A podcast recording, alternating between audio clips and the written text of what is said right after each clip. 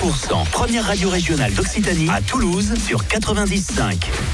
100% Allez, on se rafraîchit dans un instant. C'est original. On prend le bateau avec Laurent Voulzy, Belly Lambert. Il y aura également Calvin Harris ou encore Charles N. Haley. Vos toutes dernières infos tout de suite. Il est 11h. Les tubes et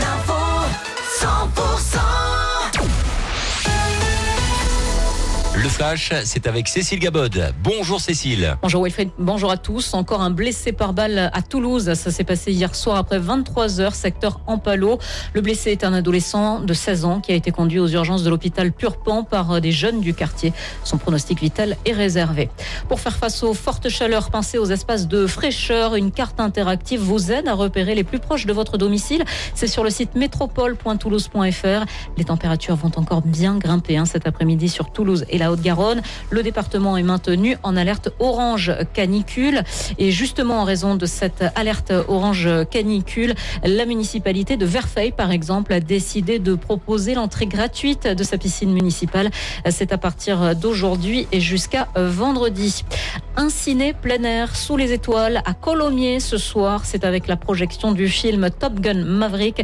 Rendez-vous donc pour cette projection à partir de 21h30. Cécile, on passe à l'actualité en France et dans le monde.